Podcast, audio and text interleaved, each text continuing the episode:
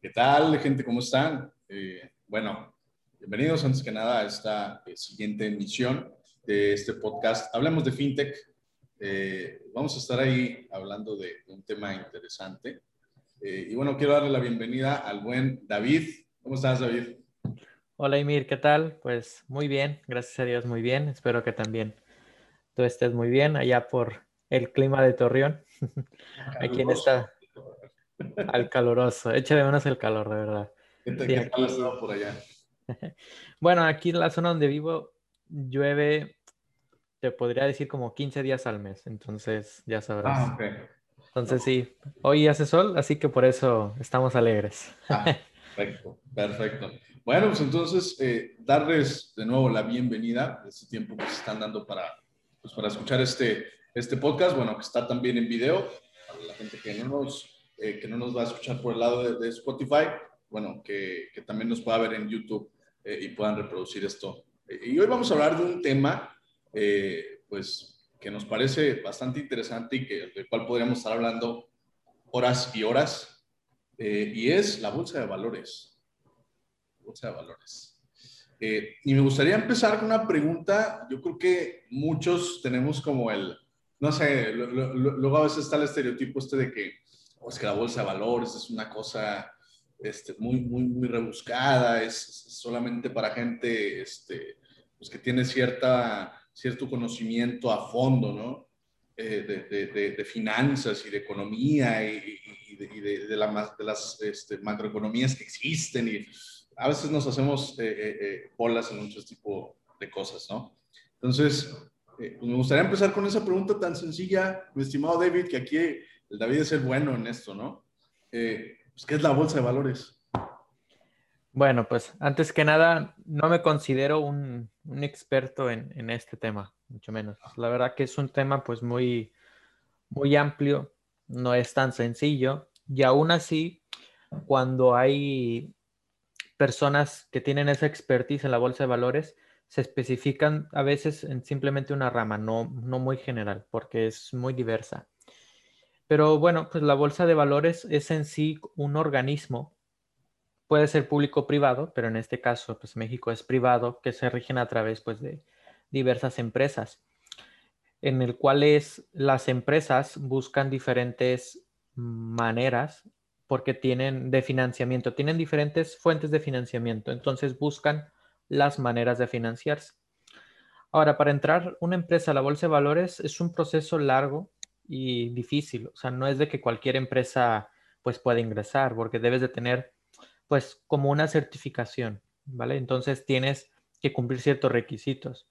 De entrada, lo primero es que debes de dar tus, tus balances, tus estados de cuenta, perdón, eh, estados financieros, pues deben de dar buenos números. O sea, no es algo que estés en pérdida y vas a entrar a la bolsa de valores, pues no. O sea, no, para empezar es lo primero. Entonces, es un proceso largo, pero así en muy, muy general, la Bolsa de Valores es un organismo privado, en el caso de México, en el cual ayuda para la, tanto a la empresa como al inversor a las necesidades de inversión. Yo como inversor para obtener rentabilidad y en el otro caso a la empresa para cumplir con lo que son sus necesidades de financiamiento, ¿no? Entonces ellos eh, emiten, pues pueden obtener, por ejemplo, deuda a largo o corto plazo. Es como si dijéramos, no es tanto ese término, pero como podemos entenderlo, es como que vendo. O sea, te doy parte de, de quién soy, el nombre. Entonces puede ser deuda, puede ser capital, etc. ¿no? Entonces el mercado de valores eh, gestiona todo esto. Ok. Oye, pues, y, y, por ejemplo, para llegar a ese punto, estamos hablando de empresas ya bastante grandes, ¿no? Digo, hay unas aquí locales que me parece que están en la, en la, en la, en la, bolsa. Este, por ejemplo, esta empresa de lácteos que está en todo México, eh, pues está, eh, es, relativamente este, grande y, y, pues puede entrar, ¿no? Pero la pregunta es, hablaste de un, de un punto en específico, ¿no?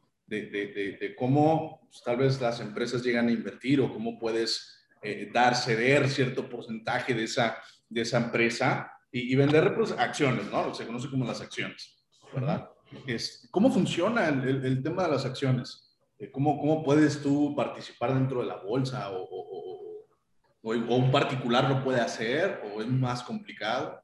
Pero tu, tu pregunta gira más en torno a, por ejemplo, al inversor, no desde la perspectiva de la empresa, ¿verdad? Exacto, sí. Vale, porque, bueno, si lo vemos primero desde la perspectiva de la, de la empresa, sí para entrar a la bolsa de valores, la empresa debe de cumplir ciertos requisitos.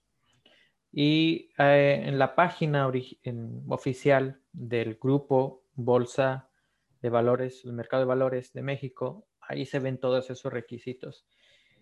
Se piden pues estados financieros, te hacen como que un análisis, luego tienes que presentar según las leyes que la ley del mercado de valores lo permite, tiene que ser gestionado por la Comisión Nacional del Mercado de Valores. O sea, es un proceso muy largo. Así que si una, una empresa entra en la bolsa de valores, pues podemos decir que es una empresa de cierto prestigio. ¿Vale? Al menos en ese concepto para mí como inversor. Eso no quiere decir que yo voy a hacer como que mi inversión, yo como inversionista, va a ser segura. Eso no quiere decir eso. Lo que quiere decir es que es una empresa en cierta manera estable, etc. Ahora, antes de comenzar con lo que son los inversionistas o por qué invertir, quién puede invertir, quién no, un dato interesante a nivel de México es que solamente aproximadamente el 32% de las personas adultas tienen educación financiera en México, a comparación de otros países. Hay estadísticas que dicen que, por ejemplo, Suecia y Noruega tienen el 71% de adultos con educación financiera. O sea, es muy por encima de lo que es en México. Para llegar a este punto, hace tiempo, yo todavía vivía en México en ese tiempo, era hace como dos años o tres casi, eh, había un plan, no, realmente desconozco si se siguió con este gobierno, pero había un plan en, las, en que las escuelas iban a dar clases de educación financiera. Entonces, dentro de ese plan, el enfoque un poco más era por lo del ahorro, ¿no? Por lo del el retiro. Entonces, tenían como que esa, esa perspectiva, pero hoy en día no sé si la siguieron. Entonces, México, desgraciadamente, actualmente, pues no tiene pues, una educación financiera como tal yo me inscribí a un curso de la Conducef de educación financiera y sí, hay, hay muchos conceptos muy básicos que te das cuenta que no, no se conocen. Entonces, sí, eso en primer lugar, pues puede ser una limitante para saber si puedes entrar o no. No por tu persona, sino por la, el conocimiento que hay detrás. ¿Vale? Eso es lo, primero que yo, yo diría. Ahora, de antemano, yo nunca recomiendo, no porque no sea bueno, pero yo mi persona nunca recomiendo a las personas hacer inversiones. Em, aquí en España, hace tiempo habían personas, oye David, recomiéndame porque me han llamado de hacer tal inversión, esta empresa quiere que invierta. Pues hoy en día hay muchas, pues, eh, ah, apps donde puedes hacer inversiones. Entonces me llamaban y me decían, David, asesórame, asesórame. Y yo así como que, oye, pues yo no te voy a asesorar. O sea, si quieres hacerlo, pues hazlo. O sea, pero yo no te voy a decir si es bueno o malo. Eso es lo primero que digo, ¿no? Lo interesante es que yo estaba escuchando hace unos días un, un mensaje del presidente de la Bolsa de Valores de México.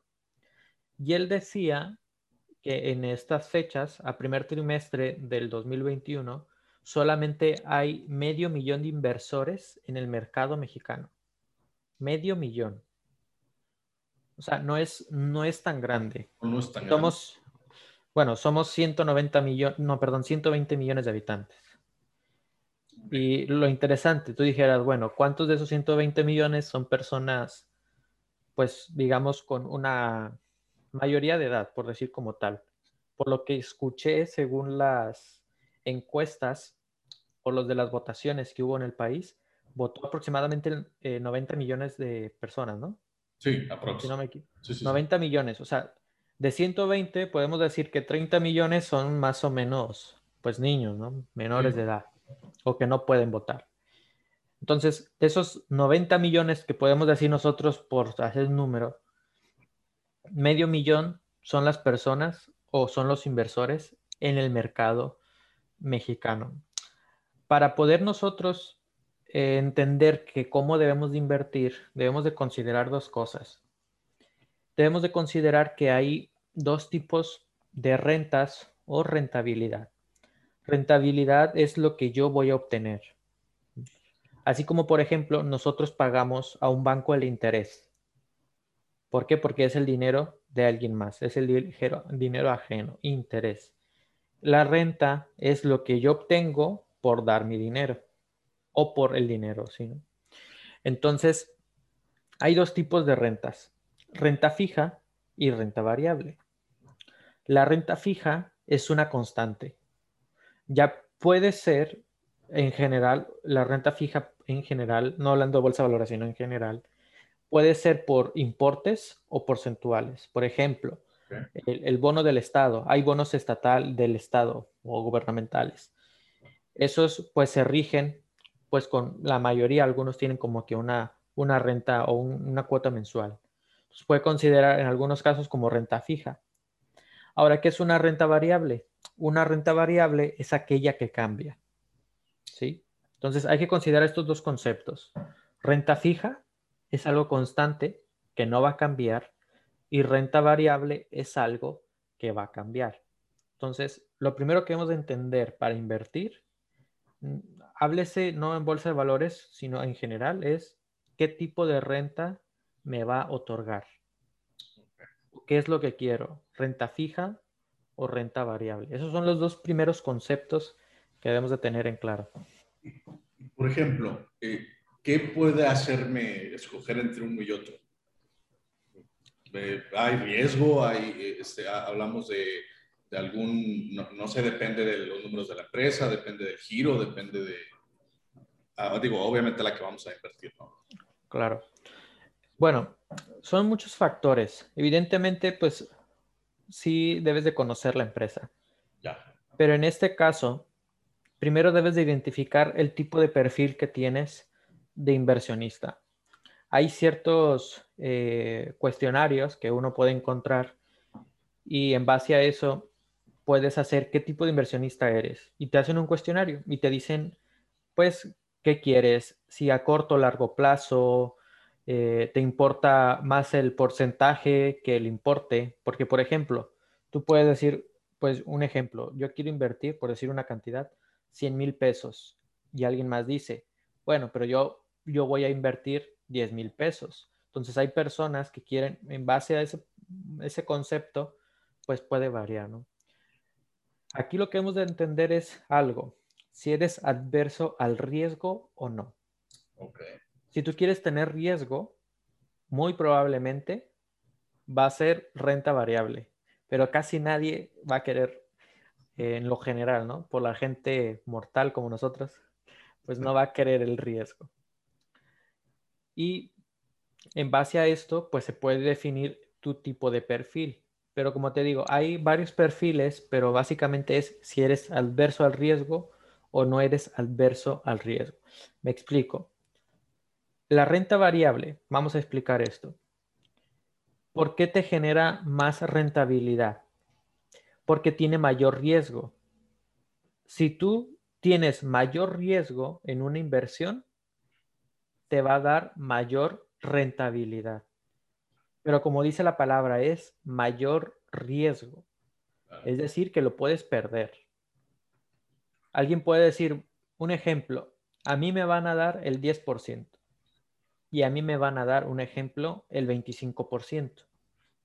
El que tiene más riesgo porcentual, hablando así muy, muy general, pues va a ser esta persona del 25%. Pero obviamente, ¿quién va a recibir más? Pues el de 25%. Claro. Pero ¿quién tiene más probabilidad de perder? Bueno, no probabilidad de perder, sino quién va a tener más pérdidas si es que llegan a, a tener esas pérdidas. Pues el de 25%. ¿Por qué? Porque es mayor riesgo.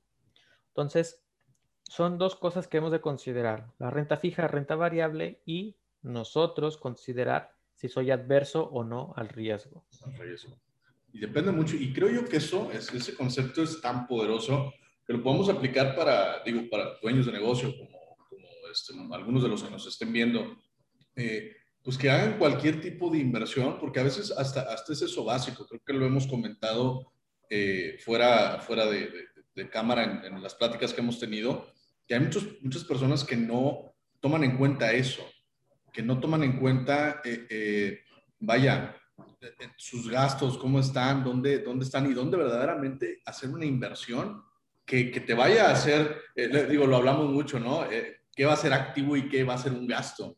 ¿Qué va a ser? O sea, cosas, tan sencillas que, que, que, hay muchas personas, como dices, eh, que luego te venden, oye, métete a esta aplicación y vamos a meter en, y te empiezan a poner nombres grandes, ¿no? En Netflix y vamos a meterle allá y vamos a ponerle acá. Y, eh, eh, digo, te platico y esto como anécdota y, y es por eso que me interesa bastante este tema. Se ha abierto tanto el mercado a la gente que luego eh, eh, salen estos términos como de, pues, es, que esto ya se ha vuelto una, una, serie de apuestas, porque la verdad es que la forma en que ya una persona se acerca al mercado ya no es con aquella formalidad este, que, existía anteriormente, ¿no? Actualmente existen N cantidad de formas eh, que ya estaremos hablando en, en, un siguiente episodio sobre las criptomonedas en general, de cómo funcionan, sobre qué riesgos hay, pues por el estilo, ¿no? Pero eh, te vas dando cuenta de que mucha gente se mete a esto sin siquiera tener este tipo de conceptos eh, afianzados. Y, es, es, un riesgo horrible. O sea, porque vas directamente a dejar tu dinero ahí y se acabó. Claro. Es que, tristemente, se considera mucho lo que es el renombre, porque te venden mucho eso, ¿no? A mí en una ocasión, aquí me llamaron, no voy a decir la empresa, pero es mundial. Claro eh, obviamente no son la empresa, sino es un intermediario, ¿no? A través de una plataforma web. Entonces te ofrecen un porcentaje de esa empresa. Y a mí lo que me, me preguntaron, ¿tienes conocimiento de lo que son las finanzas? Yo dije, sí, sí. ¿Qué tipo de conocimientos? Bueno, pues yo estudié un, un máster en finanzas. Y, eh, o sea, simplemente por vender, ¿no? Me dice, Ah, pues muy bien, ya puedes ponerlo en práctica. Le dije, pues no necesito ponerlo en práctica para obtener un 5% de rentabilidad de algo que me vas a costar cuánto, cuánto vas a cobrar de comisión y demás. Y con eso ya se quedó serio. Dijo, bueno, si te quieres información, pues te la envío. Pero sí, o sea, a veces nada más por vender. Pero el punto que quiero llegar es que debemos de tener cuidado en ese tipo de cosas, en, el, en los conceptos. En primer lugar, si nosotros queremos una rentabilidad a corto o largo plazo. Hasta ahora hemos dicho, hay dos tipos de rentas, renta fija y renta variable. ¿sí? Hemos dicho que entre mayor riesgo, mayor rentabilidad. Pero algo más que también debemos de considerar es el plazo. Normalmente es una tendencia, normalmente ante mayor riesgo lo más recomendable es que sea a mayor lapso de tiempo. Es la tendencia, ¿vale? No quiero que se considere como una ciencia exacta porque no es una ciencia exacta. Claro. Entonces, lo que ahí se recomienda o se hace la pregunta en estos tests de inversionistas es en cuánto tiempo quieres obtener tu rentabilidad. Tú, tú, puedes decir en un año, en seis meses o el tiempo que sean, y en base a eso te lo van recomendando. Ahora, si tú quieres hacer una inversión en la bolsa de valores, la puedes hacer, pero no es directamente en bolsas de valores, es un intermediario. Exacto. Hay un intermediario, ¿sí? Entonces es el intermediario, el inversor y la empresa. Y en general toda la organización de la bolsa de valores. Pero este intermediario se les llama casas de bolsa. Casas de bolsa. Y en México hay diversas casas de bolsa. Puedo dar un nombre. Eh, Banorte Interacciones, Finamex, Intercam, Vector, Activer, Valmex, Invex, etc, etc. Ahora, lo que hacen todas estas casas de bolsas te generan un gestor de cartera, porque puedes tener diversa cartera. Y cada gestor tiene sus especialidades.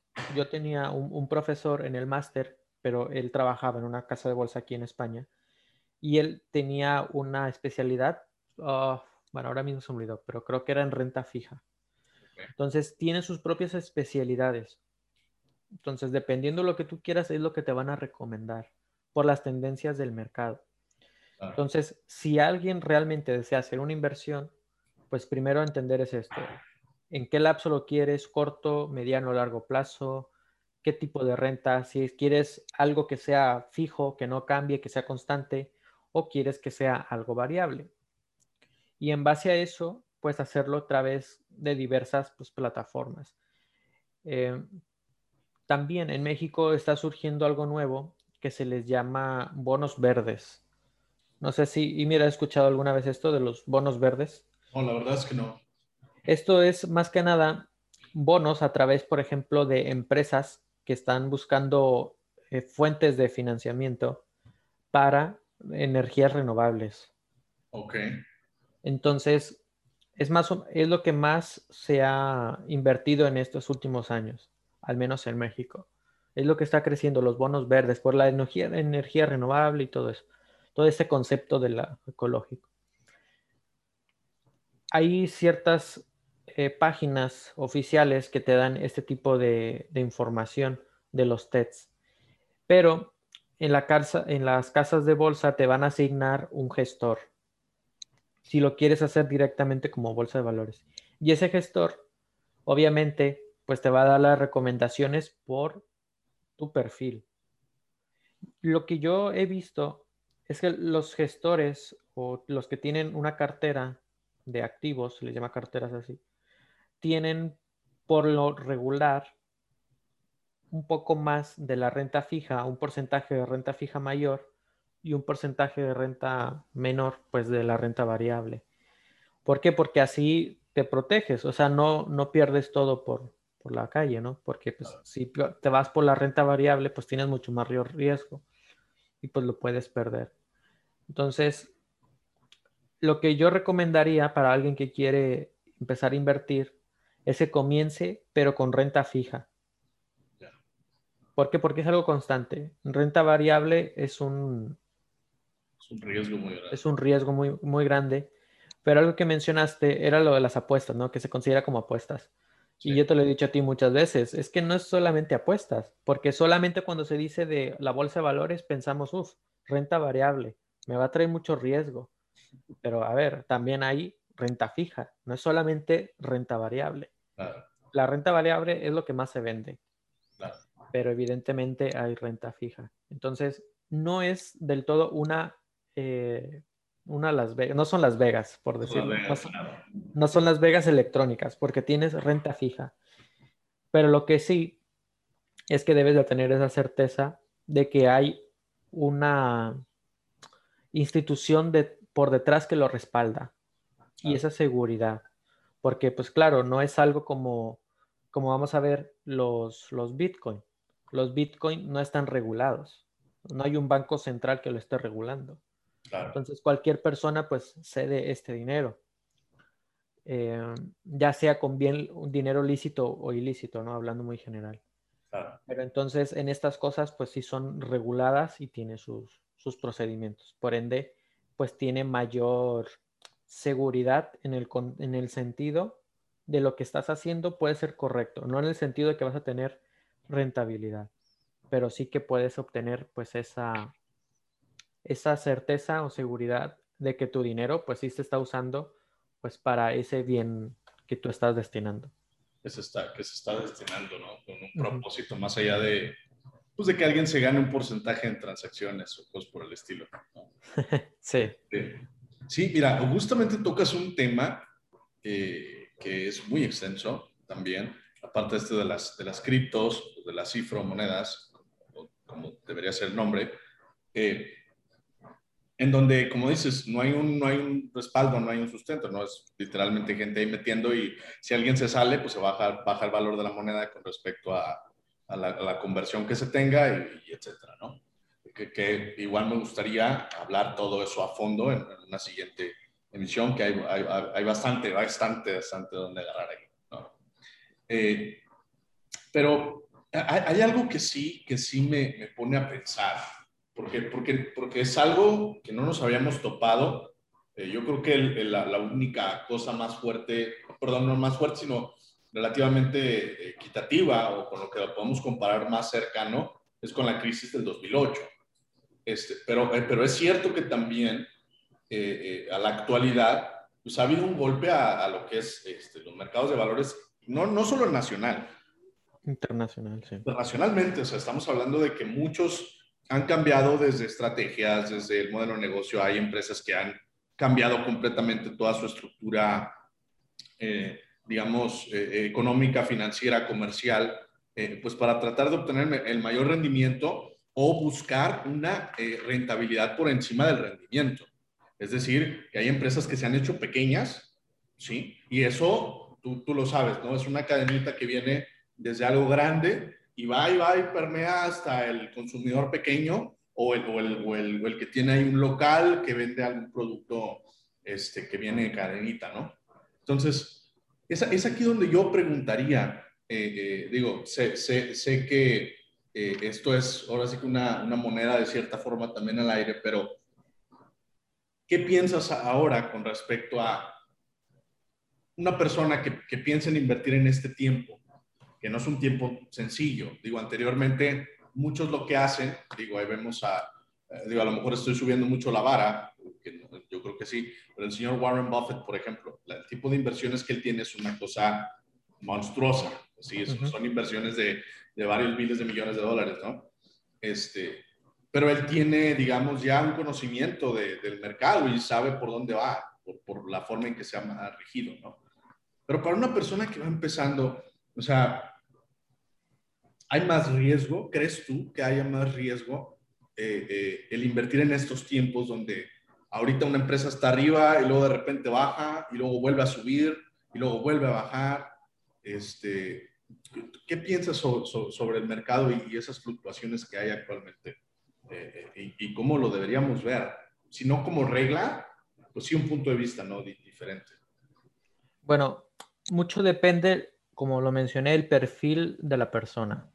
El perfil del inversionista. Si eres adverso al riesgo o no. Eh, pero, por ejemplo, si vemos que hay cierta fluctuación por todo esto, si tú, una persona se quiere decidir por la renta variable, una inversión por renta variable, pues lo recomendable es de que se espere un lapso de tiempo. O sea, no, no podemos decir un tiempo específico, o sea, pero un año, dos años, el tiempo que sea, no, no te lo puedo decir porque no es exacto. Es correcto. Entonces, la renta variable al mayor lapso, al lapso de tiempo es recomendable, pero no es exacto. O sea, ¿por qué? Porque tienes tendencias, dependiendo cómo funciona el mercado. Pero si tú me dices, ejemplo, ¿sabes qué, David? Yo soy una persona, pues que no quiero nada de riesgo, pues yo simplemente quiero invertir un ejemplo, 10 mil pesos y lo quiero en un año.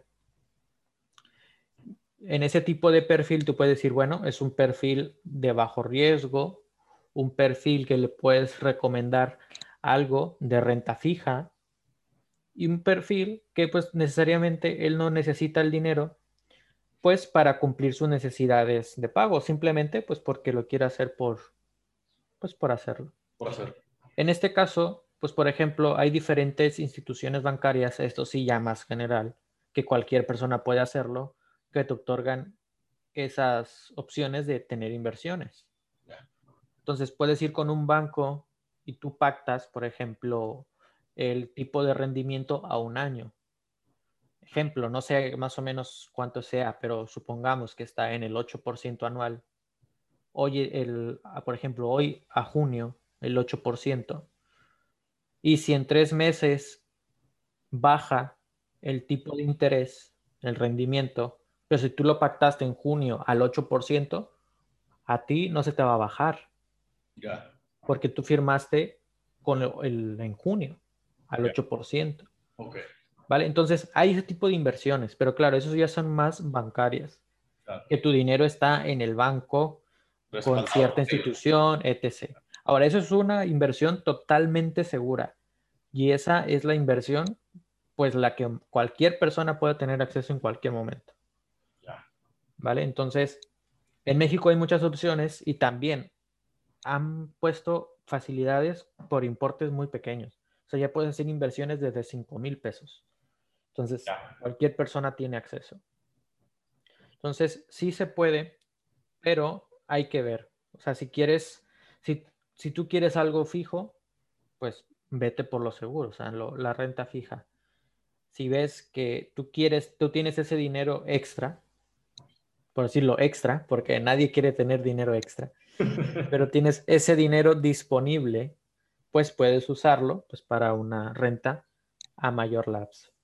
Ahora, en el caso de las criptomonedas, normalmente, pues los financieros o economistas no lo, no lo recomiendan porque no tienen un respaldo, pues, institucional, más que nada por eso. O sea, no hay esa seguridad. La seguridad, la regulación. Que es lo que, por ejemplo, en el caso mío, yo por eso no entraría a ese tipo de, de inversiones, por decirlo. Entonces, son cosas que hay que, considerar, pero es un tema muy amplio, pero lo que sí debemos de considerar es el perfil que tienes. Si no, si no tienes un perfil claro, si no sabes cuál es tu perfil o qué es lo que quieres, pues no vamos a poder, no se va a poder ofrecer algo para ti. ¿Por qué? Porque pues puedes, tú puedes decir hoy, o por ejemplo, tú puedes decir hoy a junio, quiero algo fijo y el próximo mes, oye, pues quiero algo variable, pues oye, pues no. tienes que saber qué vas a invertir, porque es algo, pues, no complicado, pero sí con cierta seguridad para hacerlo, por todo el procedimiento. Ahora, hablando de, de la relación de la finanza y la tecnología, hoy en día hay empresas que tienen esas facilidades que, que, están registradas como SAPIs en México. Ahora, yo encontré una aquí en, en México, eh, no voy a decir el nombre, pero encontré una, mira, lo, estoy leyendo aquí, que ellos están captando inversión a través del blockchain. Bueno, si tú quieres invertir para blockchain, big data o cloud computing. Entonces, ellos captan inversionistas para este tipo de, de rubros. Tú dices, bueno, pues yo quiero para el blockchain, ¿no? por ejemplo, las cifromonedas, lo que muchos hacen, o el Big Data, lo demás. Entonces captan 5 o 10 los que sean inversionistas de cierto rubro y con eso generan el software y demás. Entonces, esto se me hizo muy interesante. ¿Por qué? Porque se genera ese tipo de, de sistemas. Por ejemplo, el cloud computing, como lo hemos visto, que a veces los servidores pues son muy costosos, ¿no? Entonces, lo que hacen con estos es tener varios inversionistas, pues para que al final se pueda retribuir esta, este software pues a los diferentes inversionistas. Así que se me hace muy interesante que o sea, hay ese tipo de, de opciones, porque claro, nuestra audiencia o los seguidores que se tiene de Ether son más destinados a lo que es la ciberseguridad o todo lo que tiene que ver con sistemas. Entonces, sí hay hoy en día este tipo de, de empresas eso sí, si vamos a entrar en una de esas, busquemos siempre que sean pues legales, o sea, que estén constituidas legalmente. Por ejemplo, la que yo estoy viendo ahora es una SAPI, así que es una eh, para buena inversión. Entonces sí es algo para considerar. Bueno, pues ahí queda también el dato. Eh, y bueno, de esto podríamos seguir hablando pues por muchísimo, muchísimo tiempo, ¿no? Eh, es, es, es interesante cómo también eh, pues, se aventaja al, al, abrir o al, integrar la tecnología con este tipo de, de cosas, como lo es la inversión, eh, pues, que este tipo de transacciones se hagan más sencillas. Digo, hay una plataforma mexicana también que se llama 100 ladrillos, este, y ellos, tú, por ejemplo, vas comprando, eh, tienen un sistema muy bien definido, pero tú puedes, tú puedes invertir desde cierta cantidad este, me parece que son mil pesos, si mal no recuerdo. Tú entras a esa plataforma y ya puedes empezar a, trabajar sobre proyectos que a la larga te van a dar un rédito. Entonces te vuelves un inversionista este, eventual, de cierta forma, de aquí a que termine el proyecto y a que empiece a recibir ciertas ganancias. A lo mejor, como dices, ahorita que pones el ejemplo de un 8%, a lo mejor el 8 te lo van en un año, te lo van en dos años, no sé. Depende también cómo tú escojas el esquema eh, pero es muy interesante que, que, que, ya todo esto se vaya abriendo y, ya no sea tan exclusivo. Trae sus riesgos, como todo, y como lo hablábamos ahorita de las, de, las criptos, que no todas son este, eh, pues la cosa más maravillosa y no sé si has visto de repente los posts en Twitter de mucha gente que le pone el cohete así, Dogecoin, Bitcoin, Ethereum al cielo, o sea, sí, pero no, no es este, vaya, no, no, como dices, no hay, una, no hay un sustento y tiene que haber una, una forma de, de, cuadrar toda esa información, ¿no? no, pues, de hecho, ahora que mencionas eso, sí. o sea, si pensamos, ¿qué pasó con Tesla? Tesla dijo que ya no iba a empezar a, obtener ingresos a, través de las cifromonedas. Bueno, bueno ahí, hay, una, hay una cosa. Hay una... Eh, eh, eh, ellos, pues, digamos, vieron el golpe previo a, o sea, como que, como que Bitcoin es, la, es, es, es uno de los, este, digamos, de las, de las pequeñas industrias en la cripto o, es la moneda de las que más contaminación genera, por la parte de la minería y por la parte de, este, de la cantidad de transacciones que se manejan. Entonces, lo que hizo fue, no voy a sacar mi dinero, porque eso lo aclararon muy bien, yo no voy a sacar mi dinero de ahí, pero ya no voy a recibir los pagos con Bitcoin, porque nosotros somos eco-friendly, somos este, esto, lo, o sea, ellos ahí traen una estrategia más hacia el lado, este, digamos, de sus intereses, pero, lo hacen, lo, lo, o sea, crecieron su dinero. A lo que yo voy no es el lado de Tesla, sino en el otro lado de la moneda. Ah, claro. Es Tesla, sí. O sea, pero imagina tú que tenías tu dinero en Bitcoin, pues ¿qué está pasando? Mucha gente se empieza a salir, etc, etc, y pues el dinero empieza a caer. Sí. O sea, vemos ese tipo de cosas que, que dan el contrapeso. O sea, la perspectiva que yo dije no era desde viendo desde Tesla, sino como inversionista. Entonces, hay, o sea, hay muchas cosas ahí es un estudio muy, muy interesante. Yo, desde luego, no, con las criptomonedas, no, no soy un experto, no, no me considero para poder debatirlo, la verdad que no, pero sí se puede estudiar un poco de esto. Pero hay que tener mucho cuidado, pues, de esto. La verdad que si es alguien que no quiere obtener nada de riesgo, pues lo... Salte de ahí. fija y ya está, o sea, no, no habría problema. Sí, cosas más serias, como dices. Si viene ya institucionalizado, si viene algún eh, soporte detrás, eh, pues bueno, ya puedes empezar a ver. Inclusive eh, puede ser una opción la, meter deuda a capital privado o, tú ser un inversor de capital privado, que eso también es validísimo. O sea, hay, hay, personas que prefieren hacerlo de esa manera porque inclusive sus rendimientos suelen ser más, más grandes, porque hay una, hay una cosa ahí directa, ¿no? No, no te vas a a lo que pase global, ¿no? Sino te vas aquí directo y, muchos así lo manejan. Ahí, eso es muy bueno, sí, eso es muy bueno. Pero claro, por ejemplo, si yo quiero invertir en una, una pyme, no sé, vamos a poner un ejemplo, no sé, por decir, ¿qué, sí, ¿qué te gustan? 50 mil pesos, por decir un ejemplo y que te den, por decir un ejemplo, el 10%, por decir. ¿Qué es lo que hacemos? esa renta o esa inversión no se convierte tanto como fija.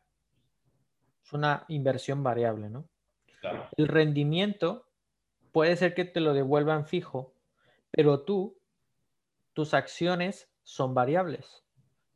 Porque tú no sabes, puedes prever los flujos de caja de la empresa, pero tú no sabes a ciencia cierta que en 20 años o en 5 años, por decirlo corto, vas a obtener siempre ese ingreso. Claro. A menos que tengas contratos firmados por 10 años, pero muy pocos. Entonces, tu rendimiento sí puede ser fijo porque lo puedes pactar en, en esta, en recibir la inversión que tú estás dando, pero si tú te quedas como un socio en esa pyme, ahí se va el riesgo. Entonces, es ahí donde ahí sí se pueden jugar los dos lados. Tú dices, bueno, yo invierto estos 50 mil, dame tanto porcentaje de rendimiento, un ejemplo, el 15% por decir un, ejemplo, de esos 50 mil, tú me regresas 50 mil más 15% y también me quedo, por decir, el 20% de las, del valor de la empresa. Tú en, en, el primer año, si lo pactas en el primer año, pues tienes ese 15%. Bueno, sí dije 15, sí. Pero en el segundo año, si la empresa tiene pérdida, pues tú ya no tienes valor. Claro. Entonces es ahí donde empiezan a, jugarse ese tipo de, cosas. O sea, sí es, es muy interesante. La verdad que podemos hablar horas y horas de esto, pero es muy interesante y sobre todo tener un, un estudio minucioso, yo diría, de lo que quieres. Claro. Antes de nada, lo que dice el mercado es lo que tú quieres. El mercado puede decir muchas cosas, pero si tú no quieres eso, pues de nada sirve que lo quiera el mercado, ¿no? Es correcto. Es correcto. A fin de cuentas, sigue siendo un tema de oferta y demanda, ¿no? Bueno, entonces, pues esperemos si les haya agradado eh, esta, esta sesión del día de hoy, que, a, mí me encanta tener estas pláticas con, el buen David, porque creo que se da muy, muy, muy bien, muy bien la plática. David, no sé si quieres agregar algo más. Pues gracias a todos los que nos están escuchando y pues sigan atentos a las nuevas, eh, a los nuevos episodios estaremos viendo ahí más episodios. También tendremos pendiente lo del tema de los bitcoins, que eso sí es un tema para verse, un tema extenso, pero hay que verse. Y también si alguien pues quiere comentarnos, escribirnos y decir, al menos a mí, David, ¿sabes qué me gustaría invertir o etc? Pues adelante y pues podemos quizás asesorarles. No recomendar, sino asesorar. Asesorar. Exacto. Entonces ahí, así que estamos para, para ayudar. Perfecto. Bueno, les vamos a dejar, eh, al menos en Facebook, les vamos a dejar en las redes sociales este, para que sigan al buen David, también para que nos sigan a nosotros. Vamos a estar distribuyendo este contenido, ya saben, al menos ahorita por Spotify y por YouTube. Eh, muchísimas gracias por tomarse el tiempo y nos vemos en la siguiente emisión de Hablemos de FinTech. Hasta luego. Gracias, hasta luego.